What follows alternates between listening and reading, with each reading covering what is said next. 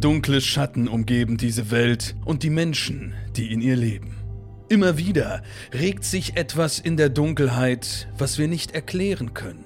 Wir nennen es Geist oder Dämon, doch handelt es sich dabei um etwas Reales oder nur ein Produkt unserer Fantasie?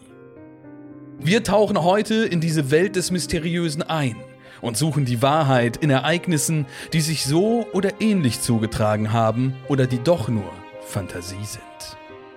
Ich lade euch ein, mit mir hinter die Lügen und Verschleierungen zu blicken und gemeinsam einen Teil der Wahrheit zu finden.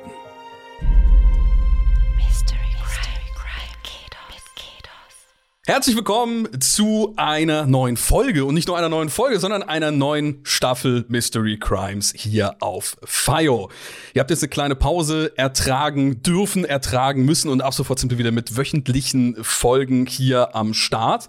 Ich habe einen Gast einfach mitgenommen aus der Episode 15. Hab ich ihn mir einfach geschnappt, den guten Valentin, der Sarazat, der ist heute wieder mit dabei. Hallo. und ja, hallo Freunde. Äh, für Oh, alle, alle Freunde, ja, Aha, genau. Alle Freunde. Für den zweiten Gast, äh, da müssen wir wahrscheinlich im Nachhinein die Lautstärke um 10 Dezibel reduzieren. Es ist Revi, der gute Sebastian. Grüß dich. Ich habe jetzt gerade überlegt, ob ich jetzt hier direkt reinschreie, aber ich lasse ja. es einfach. Ja? Heute bin ich mal ein bisschen ruhiger am Start. Ja? Einen wunderschönen guten Tag. Ich habe mich wow. das auch gefragt, ob du das direkt machen würdest, aber das zeigt mir, dass du einfach gewachsen bist als Mensch in Ich bin jetzt 1,86, genau, richtig. Großartig. Lustig, Damit bist ja. du 40 Zentimeter größer als ich. Das ist doch schon mal auch das eine ist auch nicht schwer. Leistung. Ja. So ja. ist es. Ja. Wir machen äh, folgendes. Für die Leute da draußen, die vielleicht in der Pause das Konzept vergessen haben und oder zum ersten Mal einschalten. Jeder von uns hat eine Geschichte mitgebracht, die nachher den anderen beiden vorgetragen wird. Die beiden, die zuhören, die rätseln dann herum, ist diese Geschichte, die von unserem wundervollen Team zusammengestellt wurde, wahr oder erstunken und erlogen oder befindet sie sich vielleicht irgendwo in der Mitte des Ganzen, so im Nebel der Wahrheit und der Unwahrheiten. Mhm. Den Valentin, den kennt ihr ja schon von der letzten Folge, deswegen müssen wir den gar nicht mehr so groß vorstellen, aber ihr habt auch so ein bisschen so einen überschneidenden Punkt, den wir in der Vorstellung von Revi noch ansprechen können. Und es ist nicht die Ausbildung zum Immobilienkaufmann, Sebastian, ne? Nee, nee, tatsächlich nicht. Wir sind beide leidenschaftliche Mörder.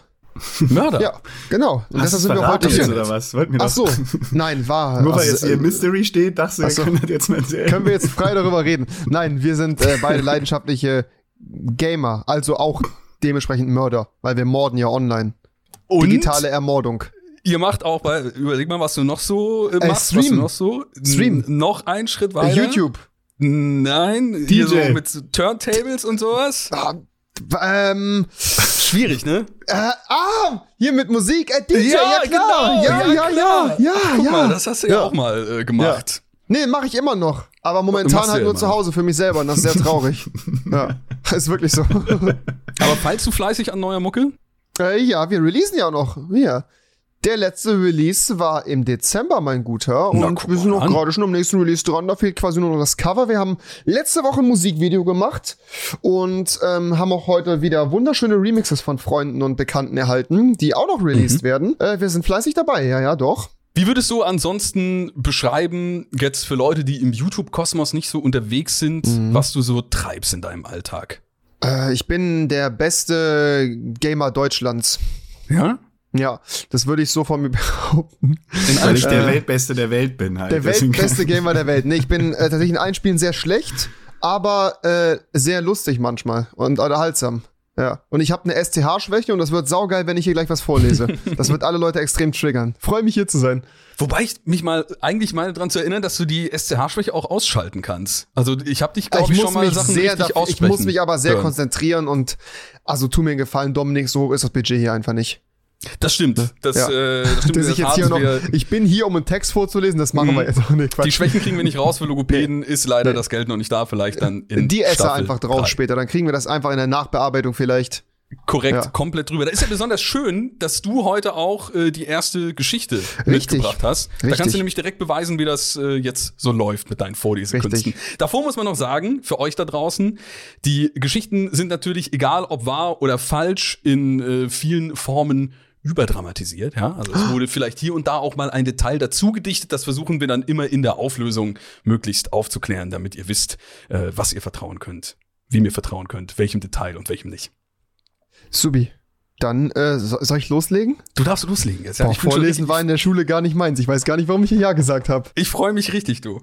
Glaubt ihr an Nachrichten aus dem Jenseits? Nein. Nein. Also du bist nicht so der Kerl, der mal Gläserrücken oder sowas gespielt hat oder mal einen Geist gesehen hat. Nee, nee. Also ich nee, nee, doch, also so wirklich jetzt an so konkrete Zeichen, dass man da vielleicht was empfinden kann, wenn man sich erinnert oder vielleicht das Gefühl hat, jemand ist auch nach dem Tod noch äh, bei einem und schaut einem über die Schulter. Das äh, ist ja dann aber eher so ein bisschen so eine gefühlsmäßige Gerade beim Sex Frage. unangenehm. Ja, das, äh, das, das stimmt.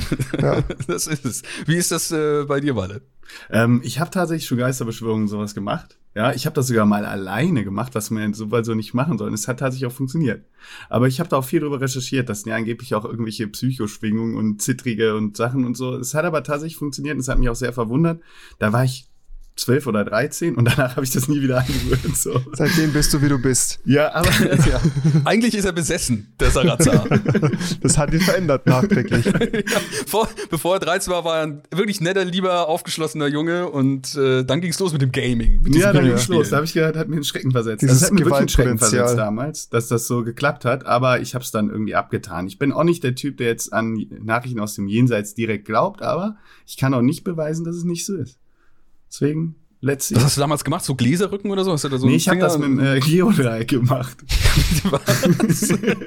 das war so der billige siebte Klasse Schultrick. Weißt du? Und das so, sicher? So das Geodreieck. Und, und, was ist dann passiert mit diesem Geodreieck?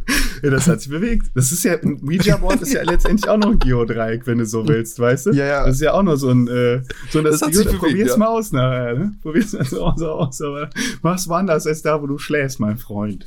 Okay. Schön. Gut. Schon mal richtig gruselig, das Geodreieck, das sich bewegte. Schon wieder viel zu viel am Quatsch, ne? Wir überziehen wieder ja, die Folge. Gut, sorry. Komm, leg los jetzt. Okay. Das Jahr hätte auch schlechter enden können. Jane freute sich für ihre Tochter Zona, die endlich einen Mann gefunden hatte. Sie hatte ihre Tochter wohl erzogen, sodass sich jeder Mann glücklich schätzen konnte, Zona zur Ehefrau zu nehmen. Auch wenn sie mit der Wahl ihrer Tochter eigentlich nicht einverstanden war, unterstützte sie deren Entscheidung. Die Hochzeit fand Ende Oktober statt. Auch bei ihnen in West Virginia keine gute Entscheidung. Doch sie hatten Glück. Der Herbst zeigte sich von seiner schönsten Seite. Und die Tatsache, dass ihre Tochter in einem eigenen Haus Kinder großziehen könnte, machte Jane sehr glücklich. Sie selbst konnte sich zeitlebens nur eine kleine Wohnung leisten und wünschte sich seit jeher etwas Besseres für Zona. Nach der Hochzeit zog Zona mit ihrem Ehemann Edward in den Süden der Stadt. Zu Beginn kam Mary Jane noch fast täglich zu Besuch, um ihrer Tochter beim Einrichten zu helfen. Edward war tagsüber nicht zugegen, da er in der Innenstadt verschiedene Projekte betreute. Nach ungefähr zwei Monaten wurden die Besuche aber seltener. Die Zeit war gekommen, Zona in ihr eigenes neues Leben zu entlassen. Ende Januar, ungefähr drei Monate nach der Hochzeit, klopfte es an Janes Wohnungstür. Es war Edward, der eine grauenhafte Nachricht hatte. Ihre Tochter sei tot. Sie wurde leblos von einem Jungen aus der Nachbarschaft im Vorgarten gefunden. Laut dem Arzt handelte es sich um einen natürlichen Tod. Das kam für Jane sehr überraschend. Ihre Tochter war selten krank und beim letzten Besuch extrem munter. Die Mutter plagten Zweifel. Jane war am Boden zerstört. Nachts konnte sie nicht mehr schlafen. Sie hatte Albträume, schreckliche Albträume. Sie befand sich darin immer in der Küche. Draußen stürmte und donnerte es. Jane und Zona saßen am Esstisch. Mama, lass uns endlich anfangen zu essen. Ich habe Hunger, sagte Zona zu ihrer Mutter. Sie setzte sich. Zona, bist du es? fragte Jane dann im Traum immer und immer wieder. Zonas Stimme ertönte aus dem Wohnzimmer. Hier, Mama, ich liege hier, hier liege ich jetzt. Jane folgte der Stimme ins Zimmer nebenan. Dort lag ein Sarg. In ihm der tote Körper ihrer Tochter Zona.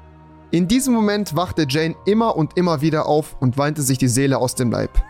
Auch in dieser Nacht sollte Jane unter Albträumen leiden, doch dieses Mal war etwas anders. Es fühlte sich alles irgendwie realer an. Sie war nicht wie sonst in der Küche, sondern in ihrem Schlafzimmer. Gegenüber ihrem Bett stand Sona. Jane fing an zu weinen. Weine nicht, Mutter, erwiderte ihre Tochter. Der Traum schien überhaupt nicht so düster zu sein wie sonst. Es wirkte alles irgendwie real. Es ist nicht wie es scheint, sagte Zona. Edward war nicht immer nett. Er hat mich misshandelt. Er brach mir das Genick teilte die Tochter mit. Dann verschwand sie und Jane wachte auf. Sie grübelte noch lange über den Traum nach und versuchte das Erlebte irgendwie zu verarbeiten. Wenn es der Geist ihrer Tochter war, dann war ihr Tod nichts Natürliches? Edward wäre dann ein Mörder. Aber wie sollte sie das beweisen? Niemand würde daran glauben, dass ihre Tochter ihr als Geist erschien, um ihren Ehemann Edward des Mordes zu beschuldigen. Sie entschied sich, nichts zu tun. Vermutlich war alles nur ein Traum. Doch auch in der folgenden Nacht erblickte Jane die Gestalt ihrer Tochter. Sie wiederholte dieselben Worte, dass Edward nicht immer nett gewesen sei und ihr das Genick gebrochen habe. Nacht für Nacht erschien Zona im Schlafzimmer ihrer Mutter und Nacht für Nacht hörte Jane dieselben Worte, bis sie sich entschloss, der Sache nachzugehen. Jane suchte den Staatsanwalt auf und erzählte ihm alles. Zunächst war er mit dieser Situation überfordert, doch alles, was aus ihrem Mund kam, klang eigenartigerweise schlüssig. Er willigte ein, den Fall zunächst näher zu untersuchen. Zunächst sprach der Staatsanwalt mit dem Arzt, der damals bestätigte, dass Zona eines natürlichen Todes starb. Dieser gab jedoch zu, dass es sich auch geirrt haben könnte. Er hatte die Leiche nicht ausreichend untersuchen können, denn als er beim Haus von Edward und Zona ankam, lag die tote Zona hergerichtet mit einem weißen Kleid mit steifem Kragen im gemeinsamen Ehebett des Paares. Und Edward war in so tiefer Trauer, dass er den Arzt bat, sich zu beeilen. Die Ermittlungen gegen Edward ergaben, dass er bereits zwei tote Ehefrauen hatten, die unter seltsamen Umständen verstarben. Die erste Ehefrau fiel von einem Heuhaufen herunter und brach sich dabei das Genick. Die zweite Ehefrau half Edward beim Reparieren des Schornsteins, Edward saß oben auf dem Dach. Seine damalige Ehefrau zog einen Korb mit Steinen an einem Seil hoch zu Edward. Als der Korb oben ankam, kippte der Korb um und die Steine stürzten herunter und erschlugen die Frau. Aus damaliger Sicht ein tragischer Unfall. Zonas Tod war somit der dritte Fall im Zusammenhang mit Edward. Und so wurde die bereits begrabene Zone aus der Erde geholt und eingehend untersucht. Die Autopsie ergab, dass das Genick gebrochen und die Luftröhre zugedrückt worden waren. Der Fall kam vor Gericht. Doch die einzige Aussage gegen Edward war die von Jane, der Mutter, die angeblich den Geist ihrer Tochter sieht und Edward nie richtig leiden konnte. Es kam trotzdem zur Verhandlung und Jane konnte die Situation gegenüber den Geschworenen überzeugend erklären, sodass Edward als Mörder verurteilt wurde. Eine sehr einnehmende Story. Finde das ich. hast du doch auch wirklich großartig gemacht mit dem Lesen. Du, da gibt es ein Sternchen ins Danke. Hausaufgabenheft. Groß Mühe gegeben. Das hat man, das hat man gemerkt. Da ja. steckte wirklich äh, Liebe damit drin. Also, entgegen oder konträr meiner vorherigen Aussage, mhm. glaube ich, dass das so schon hätte stattfinden können. Mhm. Aus dem, also jetzt nicht zwingend, dass, äh, dass da wirklich irgendeine Nachricht aus dem Jenseits oder so da war, aber ich gehe jetzt mal von aus, dass die Mutter ja auch äh, die Beziehung ihrer Tochter hier und da mal mitbekommen hat und dann vielleicht unterbewusst äh, im äh, Kopf diese Ahnung entwickelt hat und äh, die sich dann dementsprechend in den Träumen geäußert hat und sie sie dann äh, eben an das Gericht beziehungsweise nochmal zur Untersuchung da hervorgebracht hatte. Das ist so zumindest das, was ich mir da so ein bisschen drunter vorstellen äh, könnte. Wir können ja nicht in die mhm. Köpfe der Leute reinschauen. Also, dass, dass so eine Geschichte so passiert ist, dass irgendwo die Ahnung herkam, ist schon vorstellbar. Die Frage ist, ist halt, hat ja. sie einen Geist gesehen? Das ist halt natürlich die Frage, ne? Das, ja, das könnte ja dazu Und woher kommen diese Zweifel? Sein. Walle, was sagst du? Oh, da kann ich ja mein Geodreieck mal benutzen. ja, komm, äh, befrag mal das Sag ich mal gerade hier. Ganz ehrlich, mit dem Geodreieck hat man also alle eigentlich andere Dinge gemacht, aber ja. ja. ja. Kidos hat schon recht. Das ist schon so der Dominik, äh, dass äh, er sagt, klar, die Fälle können eintreten, ne, auch diese, diese Unfälle oder was auch immer. Aber diese Geistergeschichte glaube ich in dem Zusammenhang nicht. Ich glaube, das ist nicht eindeutig geklärt. Hm. Also glaubst du, ich habe dir gerade eine Lügengeschichte aufgetischt? Hm, vielleicht. Also und du Bei dir Dominik ich mir das sagst, durchaus vorstellen. Ich lüge viel und oft. Ich lüge viel und oft. Und Dominik sagt, es ist tatsächlich wahr. Ja, also ich glaube, dass das so oder so ähnlich mit, also ob jetzt diese, also wie sie zu dieser Erklärung gekommen ist oder zu dieser Annahme, dass es der Edward hätte sein können oder ob der dann auch verurteilt wurde aufgrund dessen, das sehe ich alles ein bisschen kritisch, aber dass ein ähnlicher Fall so stattgefunden hätte sein können und so weiter. Ich gehe mal ganz kurz ähm, in die Auflösung, oder? Ja. Gut. Also, diese Geschichte ist wahr. Ha. Man spricht heute vom Greenbrier Ghost. Im Oktober 1896 machte Zona Hiester die Bekanntschaft mit Edward Dribbling Trout Shoe. Sehr komplizierter Name. Name ja. Kurz nachdem sich dieser in Greenbrier County in West Virginia niedergelassen hatte und Arbeit gefunden hatte. Die beiden verliebten sich, heiraten und trotz des Einspruchs von Zonas Mutter Mary Jane hieß der, die eine Abneigung zu Schuh hatte. Schuh? Ja, ich denke mal, so spricht man es aus. Am 23. Januar, also quasi nicht mal ein paar Monate danach, ne, fand ein Junge die Leiche von Sona ausgestreckt am Fuß der Treppe. Wir erinnern uns im Vorgarten. Anfänglich wurde als Todesursache angehaltene Schwäche aufgeführt, doch dann erschien Zonas Geist ihrer Mutter und berichtete von der Grausamkeit Edwards, der ihr bei ihrem Wutanfall das Genick gebrochen haben soll. Daraufhin überredete Mary Jane Heaster, also ihre Mutter, den örtlichen Staatsanwalt John Alfred Preston, die Todesursache ihrer Tochter zu überprüfen. Preston selbst sprach mit dem Arzt, der erklärte, er habe keine vollständige Untersuchung des Körpers durchgeführt, weil die Leiche bereits im Bett lag und ein Kleid mit steifen Kragen getragen hatte. Auch war das Verhalten des Ehemannes bei der Beerdigung der toten Frau merkwürdig. So ließ er niemanden in die Nähe der Spitze des Sarges und stützte den Kopf seiner Frau mit einem Kissen und band ihr eine Schale um. Ich glaube, spätestens da hätte man noch mal fragen sollen. Also, das ist ja lieb mit dem Schal, gewesen. aber ich glaube, dass die den jetzt nicht braucht, weil, also, die ist ja schon kalt. Ja. Ähm, daraufhin wurde eine Exhumierung angeordnet und eine Untersuchungskommission wurde gebildet, die die Leiche dann obduziert hatte. Alles unter erheblichem Protest des Ehemannes, der geäußert hatte, er wisse, dass er verhaftet werden würde, aber dass niemand seine Schuld beweisen könne. Ja.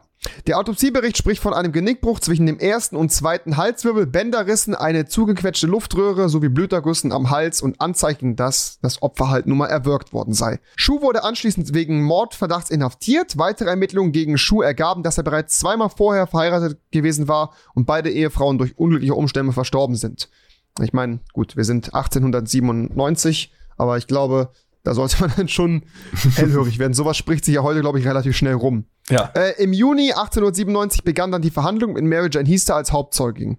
Staatsanwalt Preston erklärte, äh, beschränkte die Befragung auf die Fakten und umging die Fragen ihrer gespenstischen Sichtungen. Wahrscheinlich, um halt ein bisschen Glaubwürdigkeit den Geschworenen abzuringen. Ne? Vermutlich in der Hoffnung, ihre Glaubwürdigkeit herabzusetzen, befragte Schuhs Anwalt sie im Kreuzverkehr dafür ausführlich zur Geistererscheinung ihrer Tochter. Obwohl das Gericht die Jury anwies, diesen Aspekt zu ignorieren, schenkten viele der Anwesenden der Schilderung Glauben. Das heißt, damals haben wir gesagt, okay, wir glauben hier an die Geistergeschichte. Und schlussendlich wurde dann am 11. Juli 1897 Schuh wegen Mordes an seiner Frau zu lebenslanger Haft verurteilt. Und abschließend bleibt zu sagen, ob Mary Jane Heaster aber wirklich den Geist ihrer toten Tochter gesehen hat, kann natürlich niemals geklärt und bewiesen werden. Krasse interessante Story. Geschichte. Ja, ja, sehr ja. interessante Geschichte. Also wie du das jetzt gerade aufklärt, das wird auch ein Schuh draus. Ja, da wird ein. So, den schneiden wir raus, den Witz. Das lassen wir einfach. Jetzt, das, ja. Schön. Ja, nee, aber das ist ja wirklich ein wilder Ehemann gewesen. Aber wie du schon meintest, da gab es eigentlich, aber die, die Zeit spielt da natürlich dann Klar, auch viel natürlich. mit rein. Dass zum einen die Leute dann mehr vielleicht auch wirklich so eine Geistersache glauben, aber mhm. dass äh, zum anderen vielleicht nicht so genau auf äh, verschiedene Sachen oder ja. eben auf diese Todesfälle draufgeschaut wird, wie das halt heutzutage vielleicht der Fall ist. Ja, ja. Klar, man hat ja auch heute ganz andere Möglichkeiten und ich glaube, es gäbe auch keinen Arzt, der heute sagt, ach, jetzt die Leiche jetzt hier auszuziehen und mal zu gucken, die, die sieht ja schön aus, dann tragen wir direkt hier rüber. Also ich glaube, das würde heute so nicht mehr funktionieren. Die mhm. Leute waren ja eh was okkulter früher auch so, gerade so 19, 1900 rum, da haben die ja richtig krasse Geisterbeschwörungssachen gestartet mit Geodreiecken und so. Mit, genau. Die, die, ja, die Geodreieckbeschwörungen damals waren ganz gefährlich, ja. Mit Geodreieck Geodreiecke, die Schülerköpfe abtrennen. Zirkel. Ganz, ganz verrückt. Zirkel, rotierende Zirkel, Wahnsinn. Oh, Zirkel gefährlich. Walle, hast du denn in deinem Fall geht's da auch um Geodreiecke? Hast du den selbst äh, geschrieben? Nein, es geht um ein Haus am See, so der Titel der Geschichte. Mhm. Ja, Jan Delay. Ja, genau. Peter Fox. Ist doch, äh, Peter Fox ist das. Peter Fox, genau. Ja, mein Gott. Mach's, mach Mann, Foster, Peter fertig. Fox, Jan Delay, das ist doch alles. Mit was für eine Überzeugung auch, Digga. Ah, Jan Delay, ja klar. Natürlich, das war Jan Delay. okay, Freunde. Habt ihr euch schon mal vor einem Gebäude gegruselt? Ja, von deinem Haus. Ach echt? Ist ja gar nicht ja. so weit von deinem entfernt. Ja. Du musst dich auch gruseln. Ja, ja, ja vom, vom, vom YouTube aus habe ich mich damals auch immer gegruselt. Das ist ähm, nachvollziehbar. das, ja, nee, klar, kommt ja mal, kommt mal vor, manche Gebäude, die sehen einfach ein bisschen gruselig aus. Das sind ja meistens dann wirklich eher so ältere, ähm, baufälligere. Oder halt die Insassen sind gruselig, je nachdem. Ja. Also ich erinnere mich noch äh, bei uns in Fühling, wo ich aufgewachsen bin. Das ist die Villa, In Köln, ne? Norden, diese Villa, die ist ja. auf jeden Fall, das war das Gruselhaus schlechthin. Äh, Warst du schon so mal drin? Zerfallene Wehr, ja klar. Da bin ich ja aufgewachsen, da haben wir uns, da konnten man sich früher noch ganz gut ja, mein, mein, mein, mein, erstes Mal habe ich da gehabt, hier, ja, Geister, Mal, du, Geister, Geister, Geister, hier, hab ich mit Geodreieck, Geister, ja. haben sie zugeguckt, als ich da. das mit den Geodreiecken wirst du nicht mehr los, Walle. Ja, ey, das, Mann, äh, verdammt, Mann, das wär's ja. nicht erzählt. Mach ich nachher nochmal, 20 Jahre später. okay, Freunde, ich leg mal los, ne? Ja. Ja. Melvin Cobb war überglücklich. Er saß gemeinsam mit seiner Frau Annabelle und seinen beiden Söhnen, dem 15-jährigen Matthew und dem 10-jährigen Callum im Auto. Die kleine Familie fuhr über den Highway 231 Richtung Jasper, einer Kleinstadt vor den Toren von Indianapolis, wo sich ihr neues Zuhause befand. Vor wenigen Wochen hatte Melvin auf einer Zwangsversteigerung seinen ganzen Mut zusammengenommen und einen Großteil der Familienersparnisse für ein Grundstück in der Nähe von Jasper ausgegeben. Zwar hatten er und Annabelle bislang nur Fotos gesehen, doch das mehrere Hektar große Grundstück mit direktem Zugang zum See und ein paar alten verfallenen Gebäuden hatte das Paar direkt in seinen Bann gezogen. Allerdings waren die Gebäude nicht wirklich bewohnbar und so hatten die beiden sich entschieden, sich die Miete der Wohnung zu sparen und stattdessen in einen alten Campingwagen zu investieren und darin zu leben, bis das Wohnhaus am See bewohnbar war. In den nächsten Tagen und Wochen richtete sich Familie Kopp häuslich ein. Melvin besorgte Baumaterialien und installierte mehrere Wildtierüberwachungskameras, deren Aufnahmen er von da an täglich prüfte. Annabelle zauberte derweil aus dem kleinen Wohnwagen mit Hilfe von Kissen, Decken und Lichterketten ein gemütliches Zuhause. Matthew und Callum gingen zur Schule und unterstützten ihren Vater, wo sie nur konnten. Nach einigen Tagen bot Matthew sich an, gemeinsam mit seinem kleinen Bruder die Satellitenschüssel auf dem Dach der Hütte am See anzubringen, damit sie endlich ihre Cartoons im Fernsehen schauen konnten. Bewaffnet mit Werkzeug und einer Leiter baten sie sich den Weg Richtung Hütte. Als Matthew das Dach erreichte und von der Leiter stieg, hielt er triumphierend die Schüssel vor sich. Wirf mir mal den Schraubenzieher hoch, rief er seinem kleinen Bruder zu. Doch Callum reagierte nicht und schaute gebannt zu einem der zerschlagenen Fenster der alten Hütte. Callum, komm schon, ich will ja wieder runter. Doch der Junge rührte sich weiter nicht vom Fleck. Also rief Matthew seinen Vater mit winkenden Armen zu sich. Melvin warf ihm das gewünschte Werkzeug hoch und legte Callum seine Hand auf die Schulter. Was ist los, Kleiner? Warum hilfst du deinem großen Bruder nicht? Callum blickte seinen Vater nur geistesabwesend an. Fertig, rief Matthew plötzlich vom Dach und warf das Kabel für den Anschluss zu Boden. Gut gemacht. Und jetzt komm vorsichtig runter, hörst du? lobte ihn sein Vater. Matthew ging mit langsamen Schritten Richtung Dachkante. Doch kurz bevor Matthew die Leiter erreicht hatte, rutschte er plötzlich aus und stürzte mit einem schrillen Schrei vom Dach hinab. Weil alles so schnell ging, achtete niemand auf den kleinen Callum, der wieder in das Fenster der Hütte starrte.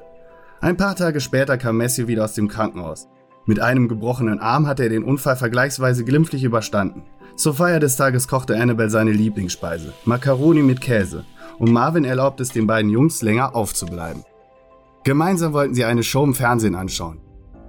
Je später es wurde, desto ungemütlicher wurde das Wetter. Sturm und Regen peitschten über das Land. Die Late-Night-Show hatte eben angefangen und der Moderator war gerade in seinem Stand-up-Monolog, als plötzlich das Bild ausfiel und der Fernseher nur noch schwarz zeigte. Melvin stand auf, um das Gerät mit einem kräftigen Schlag wieder zur Vernunft zu bringen, doch da tauchte das Signal auch schon wieder auf. Gerade als er sich wieder hinsetzte, fiel das Bild erneut aus und ein weißes Rauschen legte sich auf den Bildschirm und der Fernseher begann zu surren. Nach wenigen Momenten verschwand das Rauschen komplett und es war ein Bild zu sehen, das die gesamte Familie Kopf verunsicherte. Der Fernseher zeigte die sich drehende Erde, eine Aufnahme aus dem All. Der Ton brummte und es war ein leises, unwirkliches Knattern zu hören.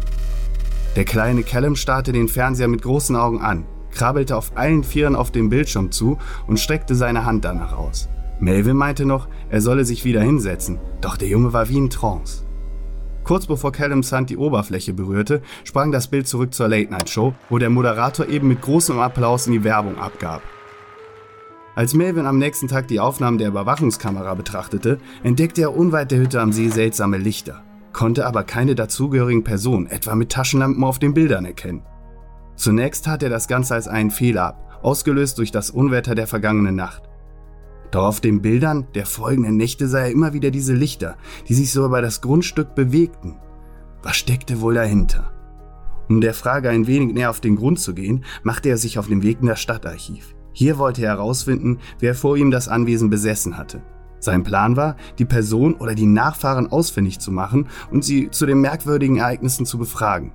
Er fand heraus, dass das Grundstück seit vielen Jahren unterschiedlichen Banken gehört hatte und auch mal der Stadt- oder County-Verwaltung. Hier konnte ihm natürlich niemand genauere Auskunft über die Details des Grundstückes geben. Gerade als er frustriert aufgeben wollte, fand er einen alten Artikel. Darin war die Rede von einem wohlhabenden Industriellen, dem das Grundstück einst gehörte und der darauf nicht nur das Haus am See, sondern eine riesige zusätzliche Villa bewohnte. Laut Artikel hatte der Industrielle in dem Haus am See seine Liebschaft und Seitensprünge versteckt. Irgendwann hatte die Familie des Mannes die Gegend verlassen. Die Villa verfiel und wurde erst vor ein paar Jahren endgültig abgerissen. An das Haus am See traute sich aber keiner ran, was auch erklärte, warum Melvin das Grundstück zu einem recht günstigen Preis bekommen hatte. Auch in den folgenden Wochen nahmen die seltsamen Ereignisse nicht ab. Baumaterialien verschwanden, verschiedene Bauvorhaben gelangen nicht, da der Boden immer wieder nachgab. Und immer wieder tauchten diese merkwürdigen Lichter in den Überwachungsaufnahmen auf. Hinzu kam, dass Melvin nur schwer helfende Hände fand, die er benötigte, um sein Projekt umzusetzen. Niemand aus der Gegend schien so recht auf dem Grundstück arbeiten zu wollen. Allmählich litten auch die Söhne unter den Umständen. Sie wurden in der Schule gemobbt und ihre Freunde wollten auf keinen Fall ihr neues Zuhause betreten. Dort spukt es, meinten die Mitschüler. Als der Winter kam, war das Wohnhaus am See noch nicht annähernd bewohnbar. Die kaputten Fenster waren noch nicht repariert. Die Böden waren unvollständig ausgelegt und überall befanden sich immer noch Risse in den Wänden. Annabelle und Melvin mussten sich eingestehen, dass sie sich zu viel vorgenommen hatten. Ohne Hilfe konnten sie das Haus nicht reparieren und so fassten sie einen Entschluss. Sie packten ihre Sachen und kehrten schweren Herzens mit den Jungs wieder zurück in die Stadt. Erst viele Jahre später konnten die mittlerweile erwachsenen Jungs das Grundstück endlich verkaufen. Kurz darauf lasen sie in der Zeitung, dass der neue Besitzer das Haus am See abreißen ließ und mit Grabungen für den Keller begonnen hatte. Allerdings mussten diese Arbeiten für unbestimmte Zeit ausgesetzt werden.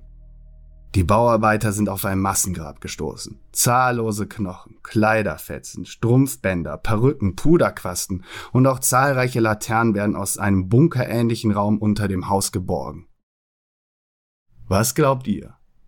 Das war ja ein, eine lange Herleitung zum, mhm. äh, zum Climax der Geschichte.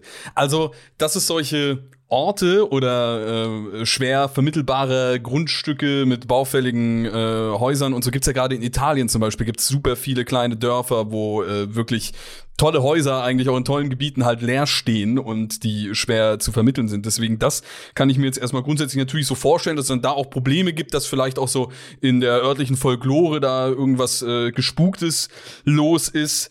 Und ja, gut, auch ein, auch ein Massengrab gibt's bestimmt noch das ein oder andere, was man noch nicht so entdeckt hat. Aber das Schöne ein, ist ja, zwei bestimmt. Ich, ich, ich rate ja hier mit einem, äh, mit einem ausgebildeten Immobilienkaufmann.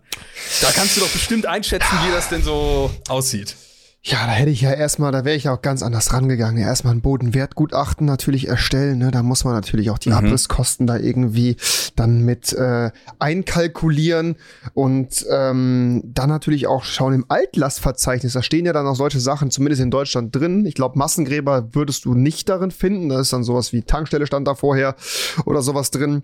Ähm, ich muss sagen, ja, es gibt auch so Immobilien in Deutschland. Gerade Industriebrache ist unglaublich schwierig, genau wegen solchen Dingen. Da kann Öl im Boden sein oder Quecksilber, Metalle, die irgendwie versickern und sowas. Ähm, Asbest hoch, hört man ja immer. Asbest, äh, ganz, echt. ganz viel tatsächlich, ja. Ähm, zu hochstehendes Grundwasser oder sowas oder zu lehmiger Boden gibt's ja alles. Ähm, eine Sache, die mich bei dieser Geschichte ein bisschen stutzig gemacht hat, ist tatsächlich, dieser Blick von dem Jungen, weil es war mir ein bisschen zu platonisch. Es ist immer das jüngste Kind, es ist immer das Kleinkind, was die Sichtung macht. Und das war ja. hier in der Geschichte auch so. Das macht mich ein bisschen stutzig tatsächlich, dass ähm, dieses Kind dann da auch auf den Fernseher zugekrabbelt ist. Ich meine, das mit der Erde, dass wenn das Bild ausfällt, dass da vielleicht vom Sender irgendwie sowas gesendet wird, macht ja Sinn. Ähm, aber also, dass jetzt ausschließlich der Kleine, der da was gesehen hat und die Lichter, ja, die wären ja vielleicht die Laternen, die man da gefunden hat, das könnte ja auch sein. Letztendlich wird dann ja dieser Großindustrielle seine Liebschaften da alle beerdigt haben. Äh, vorstellbar ist das sicherlich, aber ich glaube nicht, dass diese Geschichte so wahr ist. Ja. Ich bin da bei dir. Also da ist viel äh, Spielraum für die Fantasie, was ja, äh, da diesen äh, reichen Typen angeht, der dann ja, da irgendwie all seine Liebschaften da vergraben hat. Aber es ist auch vieles, was so, warum sollten die da direkt Überwachungskameras an dem See haben, wo dann irgendwelche Lichter rumgehen. Das ist mir dann auch schon etwas äh, zu weit gesponnen. Deswegen, mhm. ich würde auch sagen, das ist erfunden. Die Geschichte ist äh, frei erfunden, tatsächlich. Und äh, klar, ne, die Geschichte, Sehr man kann es vielleicht dann zwei, drei Sachen noch analysieren. Ihr habt das schon, auch, auch das, ne, diese, diese Schalte-Geschichte mit diesem, mit diesem Massengrab zusammenhängt. Es werden halt zwei Geschichten auch ein bisschen gewürfelt, ne? Mit dieser ja. Alien-Story und diesem, diesem, diesem es war ein bisschen ja, ja. da drin. So, ja, aber, aber äh, die Redaktion, ne, ließ sich hier in Teilen äh, von, von einem Reddit-Post äh, auch ja, so ein bisschen inspirieren, denn da gab's ein Reddit ist gruselig. Reddit ist gruselig. da gab's ein, äh, ja, eine Person, die hat gesagt, dass da irgendwie ein Blitz eingeschlagen ist in den mhm. Schuppen, auch bei einem Haus am See, wo die gewohnt haben. Und dann ist der Fernseher plötzlich verrückt gespielt und er meint, er habe sowas Ähnliches erlebt. Jedoch führt er das auf eine Signalstörung oder irgendwie eine Überlagerung der Frequenzen zurück. Das macht ja Sinn. Ne? Aber das kann also, immer mal passieren. Also im, im Prinzip äh, entsprang diese Geschichte der Fantasie der Redakteurin. Mhm.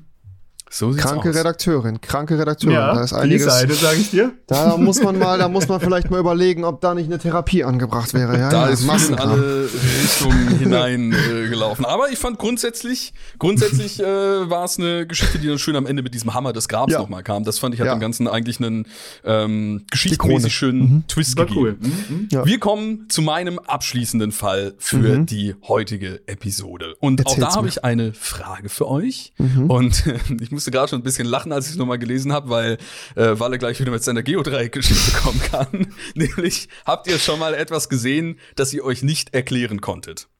Ähm, ja. Ja, tatsächlich ja. Also, es ist, ähm, ich weiß bis heute nicht, wie es passiert ist. Ich habe mit einem alten Klapp-Handy mal ein Foto gemacht von mir. Nee, es war so ein Sony Ericsson Walkman-Handy von mir und meinem Bruder. Mhm. In einem Spiegel. Und ähm, dann habe ich gemerkt, dass unten, und das ist wirklich jetzt kein Witz, und ich, es ist gerade wie im Geistesblitz vor meinen Augen wieder aufgekommen. Ich weiß, ich habe dieses Foto, glaube ich, nicht mehr. Ich habe das irgendwann mal Leuten gezeigt und so. Unten rechts im Foto stand wie so eine Art kleiner Gartenzwerg. Das war ganz ver verschwommen, ver also wie so ein kleiner Gnom. Man musste aber wirklich sehr weit reinzoomen, dass man das erkennt. Hattet, das ihr, also hattet ihr Gartenzwerge? Nee, in dem Zimmer war halt nichts drin. Das ist kein nichts. Scheiß. Das ist jetzt wirklich kein Scheiß. Das war nur auf dem Foto sichtbar und man konnte aber nicht genau erkennen, was es ist. Wir haben mal nur mal im Zimmer geschaut, ob es eine Reflexion gewesen sein könnte.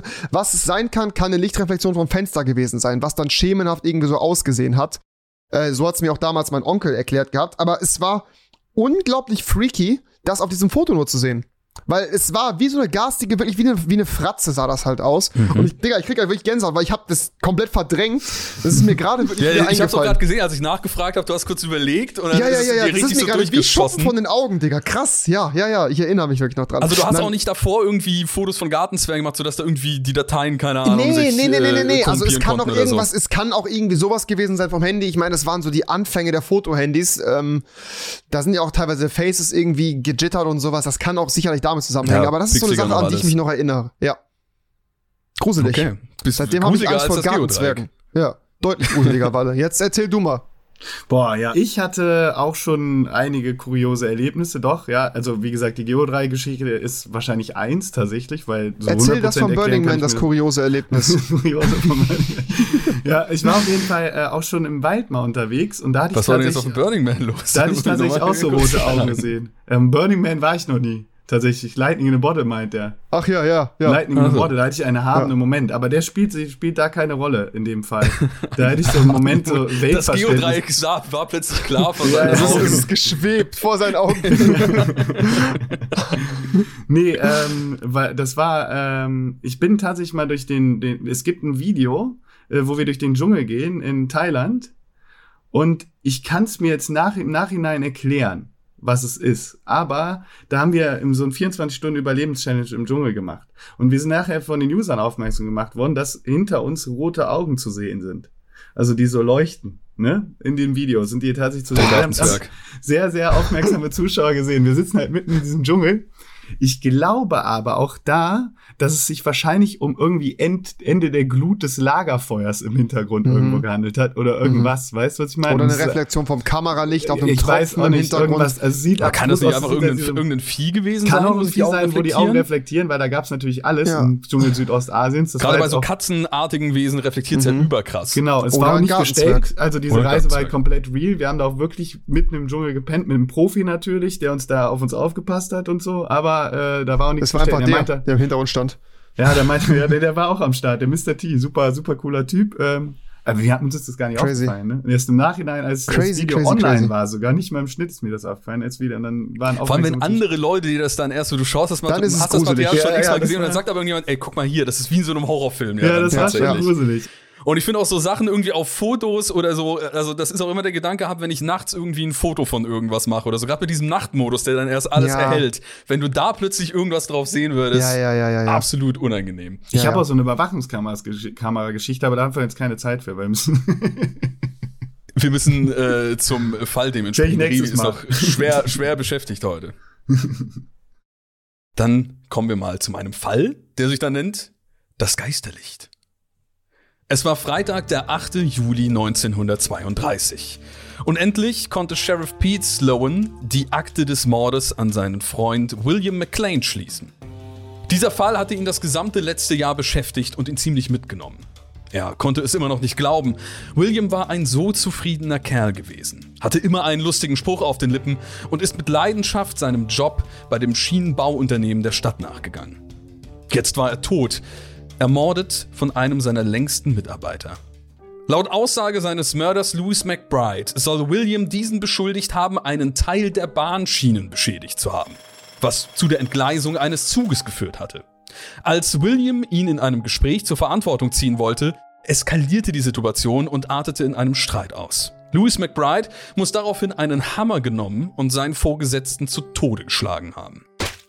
Heute, ein knappes Jahr später, ist der verurteilte Mörder hingerichtet worden. Und Pete war einfach froh, den Fall endlich abhaken zu können.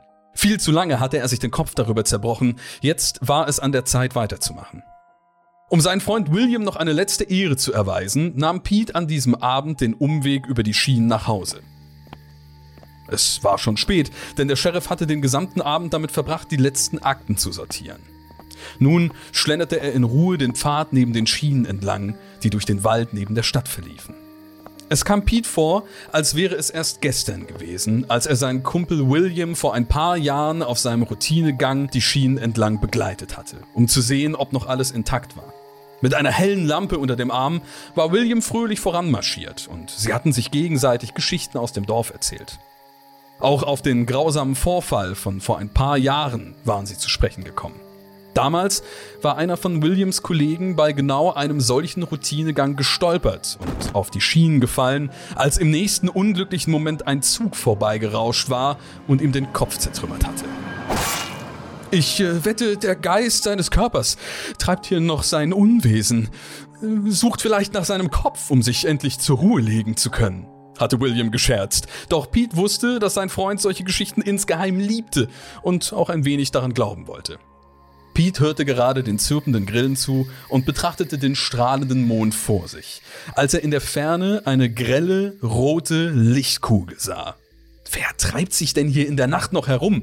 Und was war das für eine ungewöhnliche farbige Lichtquelle? War dies vielleicht ein Hilferuf? Der Sheriff hielt sicherheitshalber seine Pistole bereit und ging vorsichtig auf das Licht zu. Es schien doch weiter entfernt zu sein, als es zunächst gewirkt hatte. Immer weiter und weiter folgte er den Schienen und der auf und ab hüpfenden Lichtkugel in der Ferne. Eigentlich dachte Pete nicht, dass sich der grelle Schein fortbewegen würde, und doch wirkte es nun, als wäre die Quelle in den neben den Schienen gelegenen Wald gewandert. Was hatte es nur damit auf sich? Die Neugier hatte den Sheriff gepackt, und so trat er, seine Pistole entsichert vor sich haltend, immer tiefer in den Wald hinein. Doch je weiter sich Pete dem hellen, klaren Licht näherte, desto unförmiger und verschwommener wurde es. Als er nach mehreren Minuten die Stelle erreichte, von der er das Leuchten vernommen zu haben glaubte, war es auf einmal weg. Aber er hatte es doch eben noch ganz eindeutig gesehen. Der Sheriff stand nun mitten in dem dunklen, stillen Wald. Die Schienen, von denen aus er gekommen war, waren irgendwo hinter den Bäumen verschwunden. Was machte er hier? Er blickte sich um und als er wieder in die Richtung sah, aus der er gekommen war, sah er es wieder. Der gleiche merkwürdig hellstrahlende Lichtkreis war erneut in der Ferne zu sehen. Da ihn die Neugier nicht losließ und er sowieso in die Richtung zurück musste, folgte er dem Schimmern abermals. Und tatsächlich führte das Licht ihn wieder zurück auf die Schienen. Doch wieder, als er glaubte, fast bei der Quelle angekommen zu sein, war sie im nächsten Moment verschwunden. Es wirkte fast, als hätte der Schein auf ihn gewartet, nur im richtigen Moment zu verschwinden, um ihm so einen Streich zu spielen. In den nächsten Wochen berichteten noch weitere Leute, Bahnmitarbeiter, Spaziergänger oder im Wald feiernde Jugendliche von dem mysteriösen Licht. Es soll sowohl tagsüber als auch nachts auftauchen und in den verschiedensten Farben gesichtet worden sein. Die Dorfbewohner erzählten sich zunächst, dass es mit Sicherheit ein verlorener Geist war. Pete musste an William denken. Er hatte doch nicht etwa recht gehabt und sein ehemaliger Mitarbeiter war wirklich auf der Suche nach seinem verlorenen Kopf. Schwachsinn. Pete glaubte nicht an Geister und außerdem hatte William nie von einem Licht erzählt. Es würde sie sicherlich eine Erklärung finden. Aber auch nachdem mehrere Forscher von dem Phänomen Wind bekommen hatten und es untersuchten, konnte keine plausible Erklärung dafür gefunden werden. Und so wollten sich die Bewohner des Dorfes mit ihren Geschichten einfach nicht zufrieden geben. Es dauerte nicht lange, bis sich die Geschichte durchsetzte, es könnte sich um Williams Geist handeln, der mit seiner Laterne immer noch die Schienen abging.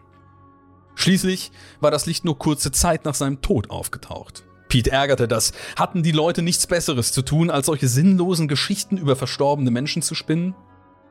Doch auch wenn der Sheriff es nicht zugeben wollte. Je öfter er die Leute die Geschichte erzählen hörte, desto weniger ließ ihn der Gedanke los, dass sich William genau solche Stammtischdiskussionen über seinen Geist gewünscht hätte. Und auch heute, fast 90 Jahre später, taucht das mysteriöse Licht noch in der Nähe der Kleinstadt in Arkansas auf. Eine Erklärung wurde für das mysteriöse Geisterlicht nie gefunden. Und? Glaubt ihr an das Licht? Seht ihr das Licht oder nicht? Habt ihr eine Erleuchtung? Das Geodreieck schwebt es vor euch. Also bei mir ist ähm, ja Black Screen. also eine Sache, die mich hier wieder sehr, sehr nachdenklich stimmt und stutzig macht und mich ein bisschen aufstößt, ist der Fakt, dass es heute noch zu sehen ist, 90 Jahre danach, weil wir doch als ja, technologisierte, digitalisierte, allwissend wollende Menschheit doch eigentlich solche Phänomene immer aufklären wollen und möchten. Es gibt sicherlich so ein paar naturwissenschaftliche Ereignisse, die es immer noch nicht geklärt worden sind. Es würde mich aber wundern, wenn das bis dato nicht der Fall ist. Vielleicht hat aber auch einfach sich keiner noch die Mühe gemacht, bis dato das irgendwie vernünftig zu dokumentieren. Und vielleicht ist es auch, wie du eben schon gesagt hast, so eine Folklore irgendwie, die halt irgendwie nur so weitergetragen wird. Also, es ist in dem Fall wirklich schwierig. Ich kann mir aber, da der Interpretationsspielraum und alles sehr faktisch geschrieben ist, doch vorstellen, dass es vielleicht sogar irgendwie auf einer wahren Begebenheit beruht. Vielleicht mhm. aber da, wie gesagt, ein bisschen übertrieben worden ist in einzelnen Details. Ja. Hm. Also du würdest sagen, könnte wahr sein. Könnte wahr sein, ja. Falle? Ich würde sagen, diese Geschichte ist erfunden. Ja.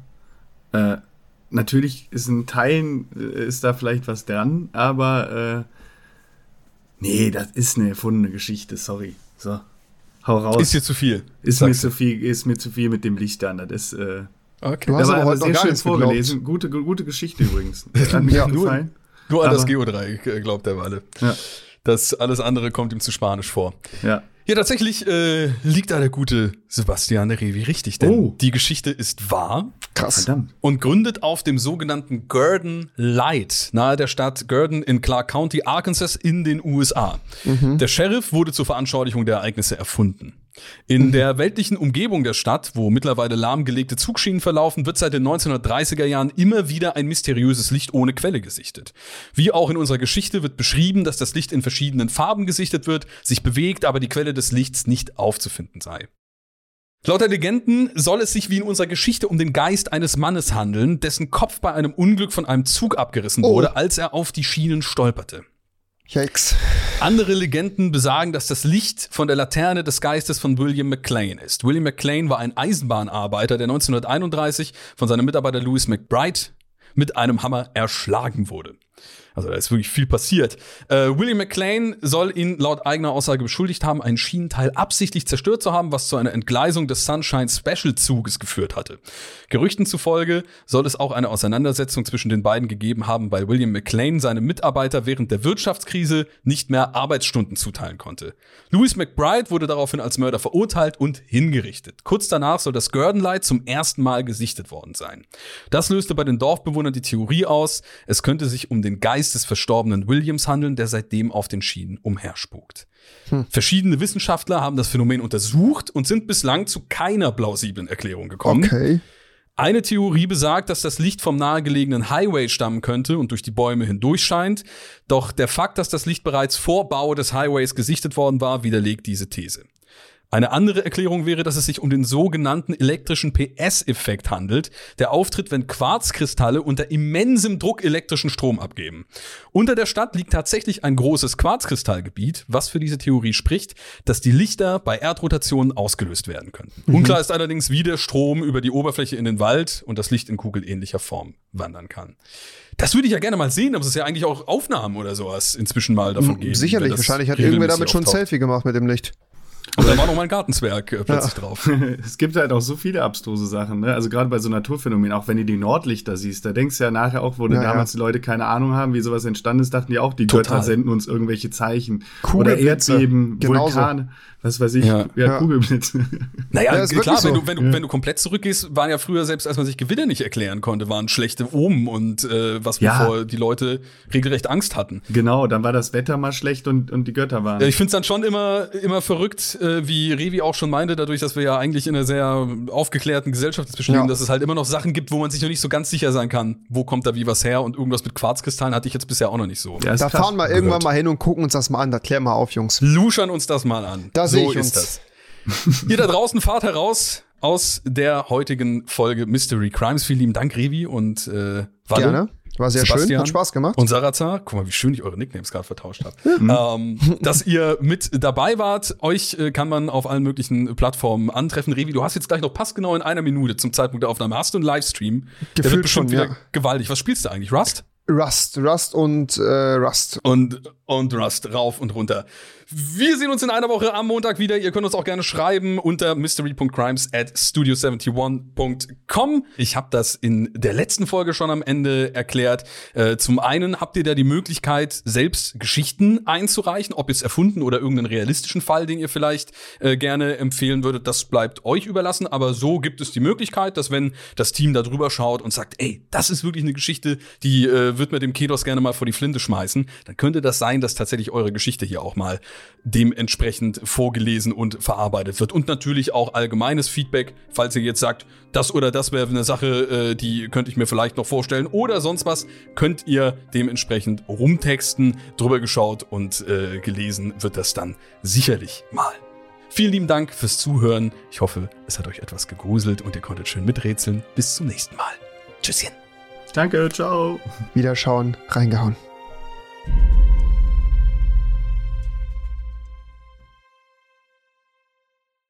Produziert von Studio 71.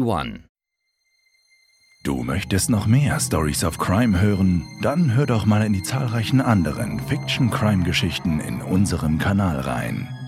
Stories of Crime gibt es überall, wo es Podcasts gibt. Folge uns in der Podcast-Plattform deiner Wahl und verpasse keine neue Folge. Und wenn dir diese Folge gefallen hat, dann lass uns gerne 5 Sterne da.